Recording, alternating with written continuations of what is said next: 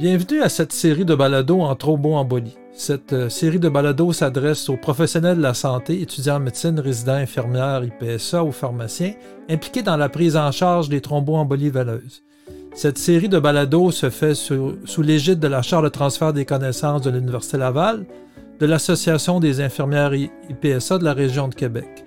Je suis le Dr Claude Garçon, interniste à l'UCPQ, et mon invité expert en maladies thromboemboliques est le Dr Anthony Calabrino, interniste au CHUC, pavillon Saint-François d'Assise.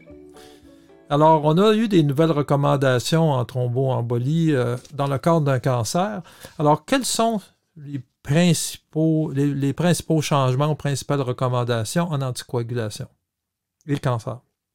Oui, parfait. Donc, écoutez, euh, l'ASH, l'American Society of Hematology, vient effectivement de publier de nouvelles lignes directrices qui concerne les thromboses euh, associées au cancer. Je vais m'attarder uniquement au traitement de la thromboembolie veineuse en cancer et non à la prévention d'événements thromboemboliques chez des patients considérés à haut risque de TEV.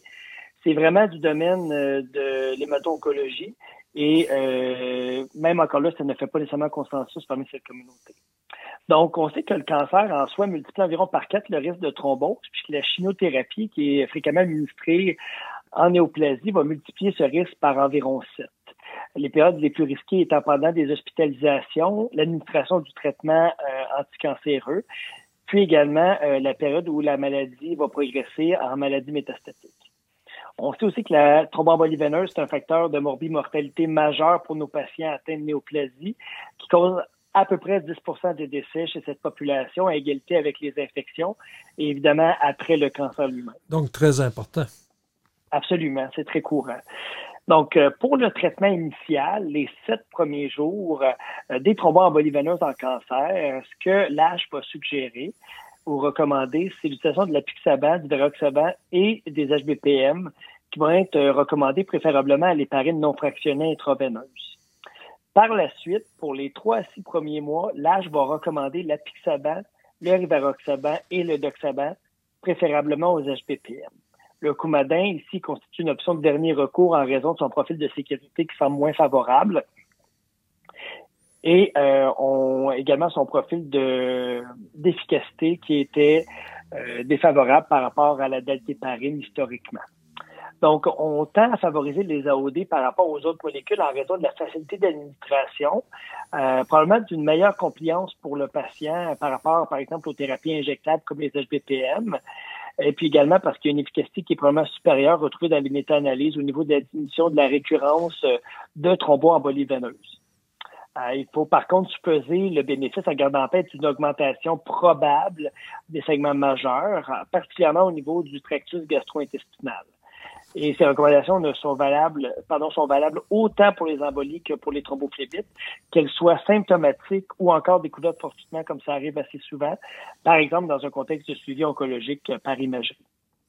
Donc, euh, il semble que plusieurs études ont changé notre pratique parce qu'on a vu un changement euh, majeur au cours des trois, quatre dernières années. Une étude qui s'appelle Caravaggio euh, semble avoir été vraiment importante dans ce domaine.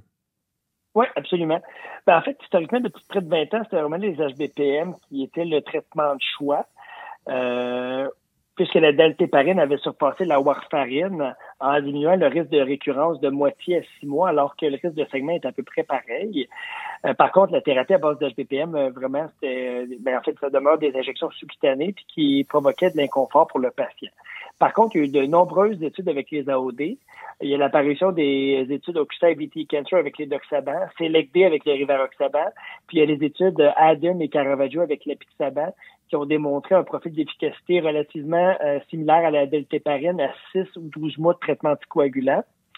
Euh, ces études ont transformé les modes de, traitement, puis les AOD sont maintenant les premiers choix selon plusieurs organismes, que ce soit l'ASH, le NCCN ou encore Thrombose Canada. Le NCCN fait également une distinction entre les AOD en priorisant la Pixaban et les Doxaban en raison d'un meilleur niveau de preuve en fonction de la qualité puis l'ampleur des études réalisées. Il euh, faut savoir que la Pixaban, dans son étude, ce qui était euh, vraiment intéressant, c'est qu'elle euh, était au moins aussi efficace que la daltéparine, le comparateur, mais que pour la première fois, il semblait pas y avoir de signal de segment majeur comparativement à la daltéparine, euh, ce qui en fait un peu une étude un peu plus unique là, avec euh, l'étude Caravaggio, euh, compte tenu que la l'apixaban semble avoir un meilleur profil de sécurité que la daltéparine dans cette étude. Il faut mentionner que la durée optimale d'anticoagulation n'a pas nécessairement été déterminée. La durée minimale est généralement de 3 à 6 mois, plus souvent 6 mois en l'occurrence. par la suite, c'est important de réévaluer la pertinence de poursuivre l'anticoagulation en tenant compte de plusieurs paramètres. Euh, le patient, est-ce qu'il reçoit encore des traitements systémiques antinéoplasiques? Est-ce que la maladie progresse, qu'il met plus à risque de thrombose? Est-ce que le patient a une maladie métastatique? Est-ce que le patient tolère bien son traitement? Puis évidemment, quelle est euh, la qualité de vie, l'espérance de vie, puis les valeurs du patient en lien avec son traitement? Donc, euh, pour résumer, quels sont les patients qui seraient admissibles avec un cancer en NOAC? Généralement, ça va être les adultes avec euh, thrombose veineuse profonde et embolie pulmonaire, qu'elle soit symptomatique ou fortuitement découverte, avec généralement des cancers solides évolutifs parce que euh, les études ont parfois exclu, euh, par exemple, les, leucémies aiguës, sans métastase cérébrale, avec une clairance de la créatine supérieure à 30 et des plaquettes au-delà de 50 000, 50 à 75 000. Et euh, généralement, on, essaie d'aller éviter euh, les AOD chez les patients avec euh, extrême de poids. Puis quels sont les patients que vous allez favoriser, surtout? Les parines à faible poids moléculaire encore? Ben, en fait, on va garder les HBPM dans notre coffre à outils, entre autres pour les cancers de la sphère gastro-intestinale, principalement les cancers qui atteignent la jonction gastro-œsophagienne. Les patients à risque hémorragique élevé, compte tenu que les HBBM sont quand même réversibles à 60 à 80% euh, Les patients avec administration conjointe d'antiplaquettaires, généralement, c'était des patients qui étaient exclus des études avec les AOD. Les patients qui vont prendre de la médication qui interfère fortement avec les Stockholm 3 à 4, comme euh, par exemple certains anticonvulsivants ou des antiphogiques de type euh, azole, donc, euh, les AOD euh, utilisent euh, le Stockholm 3 4 dans leur métabolisme et ce genre de médication peut avoir des effets là, inducteurs ou inhibiteurs. Des patients qui ont une chirurgie bariatrique ou une gastrectomie, les patients avec métastase cérébrale, compte tenu du, quoi que c'est débattu, le compte tenu du faible nombre de patients inclus dans les études avec AOD et l'expérience qu'on a avec les, HBPM pour être une clientèle où on favorise les HBPM, puis également les cancers hématologiques de type leucémie ou encore euh, néoplasie. Je dirais peut-être aussi comme commentateur qu'il faut peut-être contacter aussi les gens qui vont donner la chimiothérapie à notre patient. Absolument pour savoir s'il y a des risques de saignement augmenté. Ça, on ne peut pas le savoir. Donc, il faut collaborer euh, avec euh, nos, traitants, prendre le temps de prendre le téléphone pour améliorer notre performance. Absolument. Est-ce qu'il est indiqué de. Une chose qui qu'on voit souvent, moi, il me semble que je suis meilleur que les recommandations, mais est-ce qu'il est encore indiqué de rechercher un cancer dans le cas d'un nouvel événement thromboembolique ou une, une phlébite extensive chez un patient qui n'est pas connu comme cancéreux? Est-ce qu'il faut faire une investigation? Oui, bien quand même, il y a à peu près 10% des thromboembolies veineuses, le non provoqué, qui vont être attribuables à une néoplasie. En 2015, il y a eu l'étude canadienne SOM qui a réparti à peu près 850 patients avec un événement non provoqué, sans évidence franche de néoplasie là, au questionnaire ou à l'examen physique. En deux groupes, on comparait deux stratégies de dépistage. D'un côté, il y avait une stratégie de dépistage limitée avec euh, l'histoire, l'examen physique, un bilan relativement là, euh, peu extensif avec une formule sanguine, ion, créatinine, bilan hépatique, une radiographie pulmonaire, puis le, euh, le dépistage de néoplasie pour l'âge. Puis d'un autre côté, il y avait cette stratégie de base-là avec un TDM abdominopelvien qui comprenait, attaché euh, votre sucre, une gastroscopie, une colonoscopie virtuelle, une pancréatographie, une tomodastométrie spécialisée dans l'évaluation de la vessie également. Puis il n'y avait en fait aucune différence statistique significative euh, qui avait été observée dans la proportion de cancers diagnostiqués, le nombre de cancers ratés par le dépistage, le temps moyen de diagnostic de l'anéoplasie et surtout la mortalité par cancer. Donc, généralement, en ce qui me concerne, je profite de, en fait, de tout événement thromboembolique, provoqué ou pas, pour au moins discuter du dépistage de néoplasie pour l'âge, vu que c'est recommandé dans la population en général. Le sein, le col de l'utérus, la prostate et le côlon. Euh, bon, la prostate, on sait que ça peut être sujet à débat. Il y a aussi le cancer du poumon qui pourrait être débattu. Euh, il est quand même important de rechercher les néoplasies au questionnaire et à l'examen physique. Pour le reste du bilan, ben, en fait, ça va varier d'un clinicien à l'autre. Euh, de toute façon, en fait, pour anticoaguler de manière sécuritaire un patient, ça va quand même nous prendre une formule sanguine, euh, un bilan rénal et un bilan hépatique. Certains cliniciens vont ajouter d'emblée, par exemple, une analyse d'urine, une calcémie, une radiographie pulmonaire ou une échographie abdominale, mais c'est pas vraiment supporté par la littérature actuellement. Évidemment, si le patient présente des symptômes laissant suspecter une néoplasie, ben, il va falloir investiguer sans hésitation.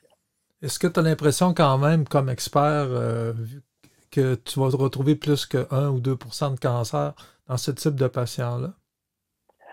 Euh, ben, c'est sûr que nous, en plus, on est dans un centre de colorectal, on en voit un peu plus. C'est sûr que trouver des, on, voit que c'est à peu près entre 4 et 10% généralement. Moi, c'est sûr que je vous avouerai que cancer colorectal, cancer du poumon, euh, je pense que aussi ça frappe notre esprit. moi, je vous dirais que de mon côté, c'est généralement de cette ordre de grandeur-là, là, sans calcul très scientifique, peut-être 5, euh, 5 à 8 là, euh, des, des, patients que je vais voir, on, va avoir un diagnostic euh, de cancer, souvent pulmonaire ou colorectal. Un des problèmes. Et de votre côté? Oui, excusez-moi. Et de votre côté? Ah, de mon côté, euh, j'ai l'impression que je suis meilleur que l'étude, mais peut-être que j'ai. Je me souviens du dernier cas que j'ai trouvé un cancer et pas tous les autres que j'ai fait des examens pour rien. je comprends. Y a-t-il de la place en 2021 pour la thrombolyse dans le cas de thrombophlébite extensive? C'est souvent un problème qui, qui est courant. Puis, euh, je vous le cacherai pas, c'est un sujet à débat euh, certainement pour la plupart des cas. Mais oui, il y a encore de la place en 2021. On l'a fait encore relativement régulièrement à Saint-François d'Assise. Donc, euh, bon, dans un premier temps, c'est sûr que si l'obstruction veineuse est tellement importante qu'elle crée une hypertension veineuse, puis qu'il y a une espèce de fuite plasmatique qui va se produire dans l'interstice, ben ça peut entraîner une espèce de syndrome du comportement qui peut mettre la jambe même en péril, puis c'est ce qu'on appelle là, un phlegmasia cerulea dolens. Euh, ça va surtout survenir dans les thrombophlébite iliofémorales puis iliocaves. Euh, la jambe peut apparaître très édémaciée, bleutée, quasi pourpre, avec même parfois du purpura, des pétéchis puis des bulles. Euh, le patient généralement va être extrêmement souffrant. Euh, ça, en fait, il s'agit d'une urgence médicale, puis c'est sûr qu'il va falloir intervenir avec une thrombolyse locale, avec ou sans composante de lyse mécanique. Là. cette condition-là va être surtout associée à une néoplasie. Euh, donc ça, c'est vraiment une indication suprême là, qui est, euh, qui est euh, recommandée par les grandes sociétés savantes. Bon, pour un membre inférieur sans phlegmasia, c'est là que tout le débat fait rage. Là. La thrombolyse peut être considérée dans des cas d'atteinte iliofémorale très symptomatique depuis moins de deux semaines. Si le patient est à faible risque de segment, puis si c'est un patient très actif, autonome, le but, c'est de prévenir le syndrome post-phlébitique qui peut survenir chez 30 à 50% des thrombophébites dont 5 à 10% peuvent être sévères. Euh, c'est un syndrome là, qui peut généralement se caractériser par de la fatigue, de la lourdeur, euh, euh, du prurite, de la douleur, des crampes ou même des ulcères veineux lorsque c'est très sévère. Donc, c'est vraiment une entité qui peut amputer la qualité de vie d'un patient. Euh, les principaux facteurs de risque pour euh, l'insuffisance post-phlébitique, ça va être d'avoir une thrombophlébite euh, ipsilatérale récidivante, d'avoir une atteinte iliofémorale, d'être obèse, euh, d'un mauvais niveau d'anticoagulation initiale, donc une, une anticoagulothérapie un peu déficiente lorsque le traitement est débuté, puis une thrombophlébite survenue en grossesse. on sait que la thrombolyse en tant que telle, ça peut permettre plus rapidement d'augmenter finalement la lumière du vaisseau.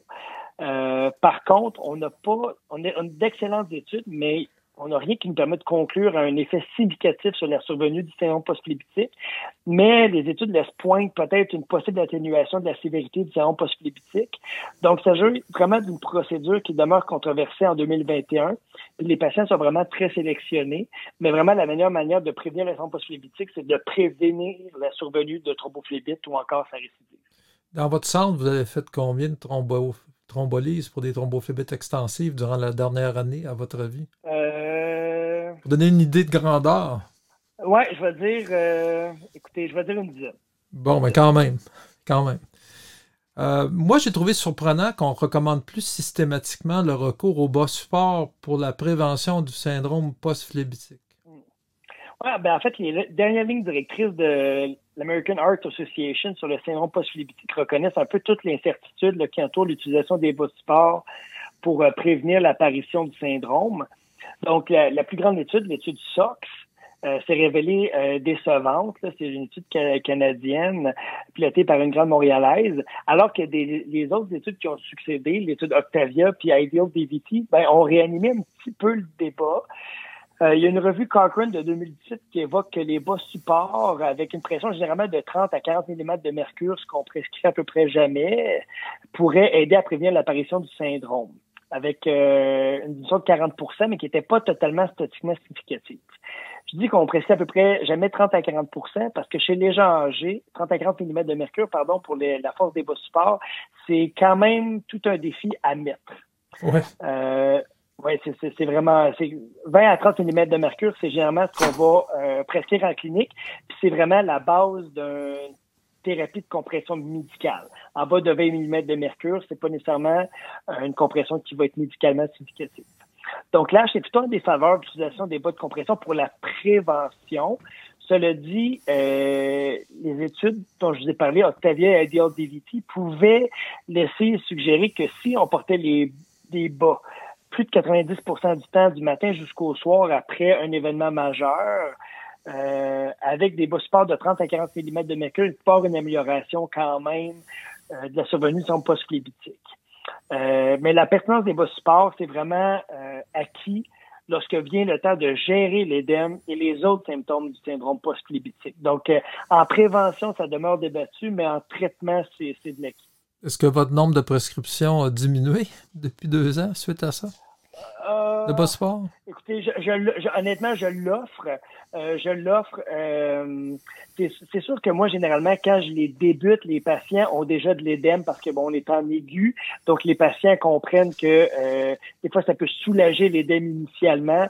Euh, mais j'ai honnêtement la compliance est plutôt exécrable. Donc c'est quelque chose que j'offre de manière routinière en, informant les patients un peu des, données que j'ai. Euh, la plupart du temps, les gens vont les essayer quelques semaines à quelques mois. Leurs jambes s'améliorent et ils vont tout simplement laisser tomber euh, les sports en grande majorité. Pour les vieux médecins comme moi, on se souvient du bilan de thrombophilie obligatoire qu'on faisait à tous nos patients. C'est encore une chose qui semble perdre de la valeur, est-ce que vous faites un bilan de thrombophilie? Ton bilan de thrombophilie, c'était la protéine C, protéine S, anticardiolipine, patati patata. Est-ce qu'on fait ça encore? Oui, donc, euh, ben, je, vais nuancer, mais la réponse va être non. Donc, euh, le bilan de thrombophilie héréditaire, là, euh, qui comprenait souvent la recherche de la mutation du facteur 5 Leiden, de la mutation du gène de la prothrombine, du déficit en antithrombine, puis du déficit en protéine C ou en protéine S, euh, c'est plus tellement tendance. Ces maladies sont très rares. Ils vont généralement pas changer la conduite pour le choix ou la durée du traitement. Et on recherche surtout pas l'hyperhomocysténémie comme ça a déjà été fait dans le passé. On peut quand même suspecter des thrombophilies héréditaires lors de thrombose en jeune âge, surtout si c'est provoqué par des facteurs de risque mineurs ou encore si la thrombose est non provoquée. Lorsqu'il y a des antécédents de thromboembolie chez des patients du premier degré, les parents, pardon, du premier degré, lorsqu'il y a récurrence de thromboembolie veineuse particulière en jeune âge ou lorsqu'il y a des thromboses de sites inhabituels. Euh, mais il faut aussi se rappeler que bon nombre de circonstances peuvent affecter un peu la, qualité des résultats qu'on va prélever, puis nous orienter en fait vers un mauvais diagnostic ou un faux positif, entre autres la thrombose aiguë, euh, des maladies aiguës là, euh, médicales, une thérapie anticoagulante comme les parines, la warfarine ou même les AOD. L'ostrogénothérapie peut aussi influencer, là, entre autres, le taux de protéine C ou la protéine S et la grossesse également. Donc, généralement, en fait, on va s'attarder davantage aux thrombophilies, mais acquises, comme les néoplasies euh, générales, les néoplasies myéloprolifératives, comme euh, la polycythémie vraie, par exemple, l'hémoglobinurie paroxystique nocturne, qui est extrêmement rare, euh, le syndrome néphrotique avec euh, les thromboses des veines rénales, qui est un peu l'archétype, la thrombocytopénie induite à l'héparine et le syndrome des anticorps antiphospholipides. C'est vraiment vers ça que ça tourne notre bilan de thrombophilie en 2021. Parlons donc du syndrome des anticorps antiphospholipides. Est-ce que ça peut influencer le traitement? Euh, oui. Euh, rappelons qu'en fait, le syndrome des antiphospholipides, c'est l'identification d'un ou plusieurs anticorps bien précis dans un contexte de thrombose veineuse, de thrombose artérielle ou encore de thrombose de la microcirculation, ou encore, et c'est moins pertinent ici, des complications obstétricales. C'est un syndrome qui peut être primaire ou euh, associé à des maladies auto-immunes, surtout le lupus érythémateux disséminé. Puis il peut se compliquer de bien des manières, lorsqu'il y a en fait une thrombophilie un peu particulière. Donc, euh, endocardite, myélite, anémie hémolytique, thrombocytopénie. Euh, il peut même devenir un syndrome d'antiphospholipide catastrophique lorsque euh, tout thrombose un peu en même temps. Donc, s'il s'agit d'identité vraiment respectée, puis on tient vraiment à traiter là, de manière optimale. Donc, l'ISTH recommande de rechercher les syndromes antiphospholipides chez les patients de moins de 50 ans avec une thrombose veineuse inexpliquée. Euh, historiquement, le traitement de choix pour le syndrome antiphospholipide, c'était la warfarine. Puis évidemment, avec l'avènement des AOD, les cliniciens puis les chercheurs se sont penchés sur la place que pourrait occuper cette classe de molécules euh, qui est beaucoup plus pratique en fait que la warfarine. Donc, l'étude TRAPS parue en 2018 là, a comparé le rivaroxaban au coumadin chez les patients avec euh, un syndrome antiphospholipide triple positif, ce qui est un peu le summum du risque là, au niveau des thrombophilies. Et puis, cette étude-là a démontré un excès d'événements thrombotiques à nette prédominance euh, artérielle euh, chez les patients traités avec les rivaroxaban, ce qui a vraiment refroidi la communauté médicale. Puis une autre étude publiée en 2019 qui incluait aussi des simples positifs a comparé encore là le rivaroxaban à la warfarine et le rivaroxaban ici ne s'est pas révélé non inférieur. Euh, des études de sous-groupe exploratoire, ça a démontré que les gens avec antécédents de thrombose artérielle, avec atteinte d'organes, atteinte valvulaire cardiaque ou encore atteinte de la microcirculation comme le livedo, là, étaient plus à risque. Euh, dans ces circonstances, l'STH a quand même remis des, émis des recommandations qui visent à éviter tous les AOD. Donc, c'est sûr qu'on a euh, extrapolé et on va privilégier les antivitamines K chez les patients avec triple positif ou antécédent de thrombose artérielle, atteinte d'organes, atteinte des valves cardiaques ou de la microcirculation, euh, ou encore avec euh, thrombose récurrente euh, dans le contexte de sérum antiphospholipide. Pour les gens qui sont déjà sous AOD, c'est un peu ça qui nous intéresse, puis qui vont être simple ou double positifs, ben on n'a pas de données. Donc, euh, l'ISPH recommande d'avoir une discussion éclairée avec le patient. Et, chose un peu dommage, mais on peut comprendre vu que c'est basé sur les euh, évidences, l'ISTH ne se positionne pas sur le traitement à amorcer chez ce genre de patients-là par manque de données. Je peux peut-être poser une petite question juste pour éclaircir avant de terminer cet épisode. Qu'est-ce que c'est un triple positif? Je suis sûr qu'il y en a qui voudraient poser la question, mais ils ont un peu de gêne dans ce balado qui, nous écoute, puis ils savent pas c'est quoi un triple positif. Donc, un syndrome antiphospholipide euh, triple positif, euh, on va avoir confirmé la présence euh, des trois anticorps les plus importants du syndrome antiphospholipide, des anticorps qu'on va rechercher systématiquement à 12 semaines d'intervalle s'ils sont positifs. Donc, on parle de l'anticoagulant lupique, de l'anticardolipine et de l'anticorps anti-bêta-2 glycoprotéine 1. Donc, ce sont les trois anticorps. Et au bout du spectre du risque thrombotique, lorsque un patient a un euh, les trois anticorps, on l'appelle triple positif et c'est évident que c'est ce genre de patient-là qui a le profil euh, prothrombotique euh, le pire. Donc, c'est vraiment c'est pour ça que l'étude avec le rivaroxaban s'est attardée à ce profil-là, parce qu'en fait, c'était le pire des profils pour le syndrome antiphospholipide en termes de risque thrombotique. Alors, je remercie beaucoup le docteur Calabri, Calabrino pour sa générosité, comme on dirait dans le monde des artistes et des spectacles. Alors, je vous rappelle que cette série de balado-diffusion en thromboembolie vous est offerte par la Chaire de transfert des connaissances de l'Université Laval. Je suis le docteur Claude Garceau et je vous invite au prochain épisode et nous discuterons euh, de questions euh, fréquemment posées dans le cadre de la Flébite. Merci beaucoup et à la prochaine à tout le monde.